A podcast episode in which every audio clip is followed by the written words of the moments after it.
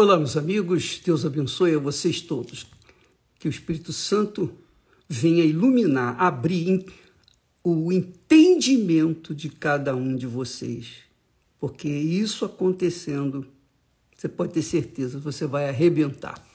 Porque nós, os cristãos verdadeiros, vivem pela fé inteligente racional, a fé que pensa, a fé que pesa, a fé que medita, não uma fé emotiva, sensacionalista.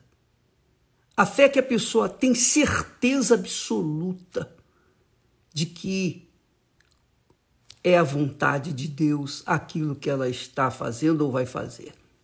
Isso se chama fé inteligente. Ora, o que, que contradiz a fé inteligente? A fé emocional. O diabo criou essa farsa chamada A minha graça te basta. Ele pegou um textozinho, umas palavras bíblicas e falou: A minha graça te basta. Vamos entender o que, que significa a minha graça te basta. O apóstolo Paulo tinha um grande problema, mas um grande problema. Qual é o problema dele? O problema dele se devia por causa da revelação ou das revelações gloriosas que ele teve de Deus. Ele subiu ao terceiro céu.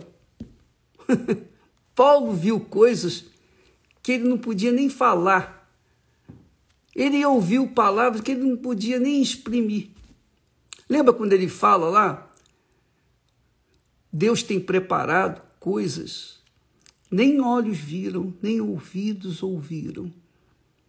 Paulo teve acesso a coisas extraordinárias.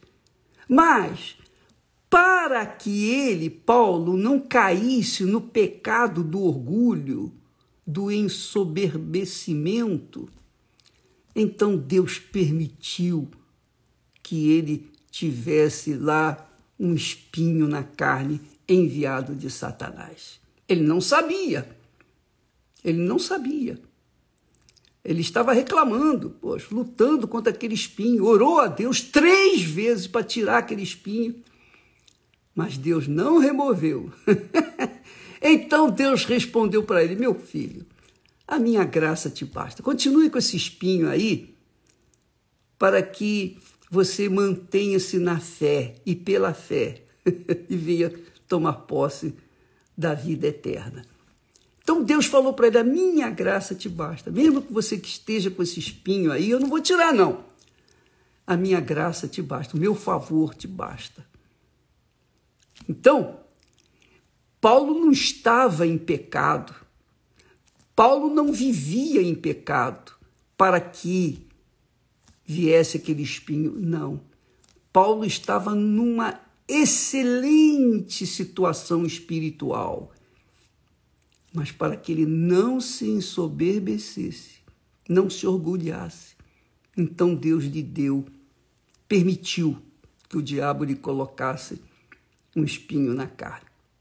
Então, o diabo usou essa frase, a minha graça te basta, que veio de Deus, para Paulo naquela situação e usou e usa isso como doutrina nas igrejas. Ah, minha graça te basta. Então, a maioria dos que dizem crer em Deus dizem assim: ah, é, eu, eu sei que Deus me sabe, Deus me conhece, ah, Deus tolera a minha situação, Ele sabe as minhas fraquezas, etc. E Ele, como se Deus tolerasse os seus pecados.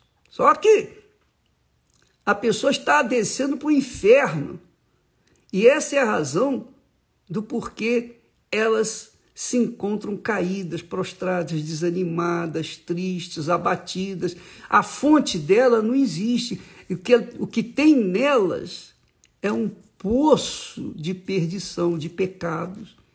É um poço de água podre, parada, cheia de bicho. Por quê? A minha graça te basta. Então as pessoas se conformam, se confortam com essa frase que foi dada numa dada situação para aquela pessoa que tinha espinhos por conta das revelações que Deus lhe havia dado. Ora, minha amiga e meu caro amigo, não caia nessa fé, essa fé emotiva, sensibilizadora, essa fé que nada tem a ver com a fé bíblica, a fé inteligente, a fé racional. Deus nos deu a palavra. E quando você lê a palavra, você tem que raciocinar. O que, que aquela palavra quer dizer, assim, e pesar, avaliar. Então, quando a gente vive na fé racional, a gente sabe que a gente está na fé e que Deus se agrada da nossa vida. Mas quando a gente está na fé emotiva, os pecadinhos ficam ali enrustidos, salgando, né? Salgando aquela fé emotiva ou adoçando aquela fé emotiva e a pessoa acaba se conformando com os seus pecadinhos e pecadões. E a vida dela vai dar dez ladeira abaixo. Por quê?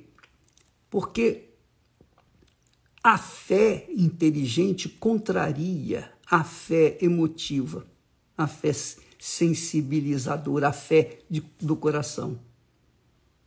Então, a pessoa que tem uma fé emotiva não tem, não tem fé para sacrificar a vida dela, não tem fé para sacrificar os pecados dela. Não.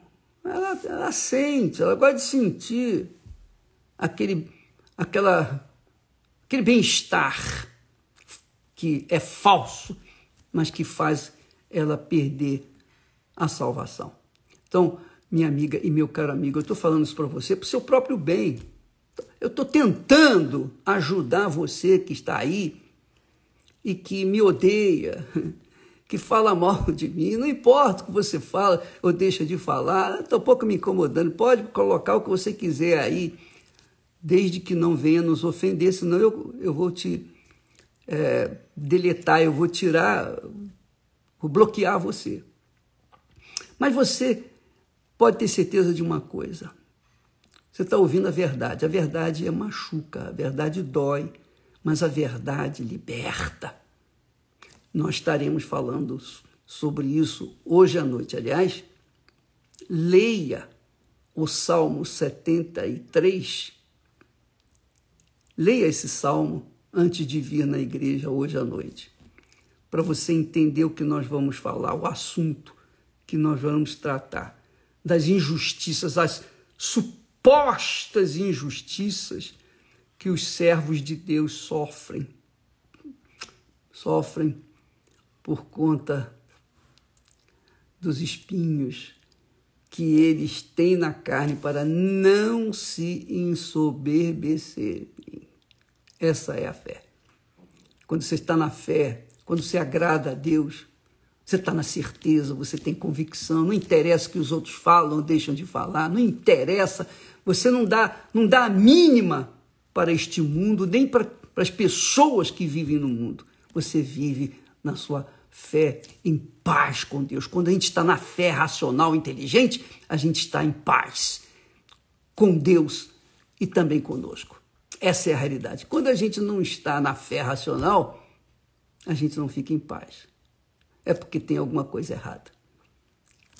Logo mais estaremos falando sobre isso aqui no templo, às oito da noite. Deus abençoe a todos em nome do Senhor Jesus Cristo. Amém.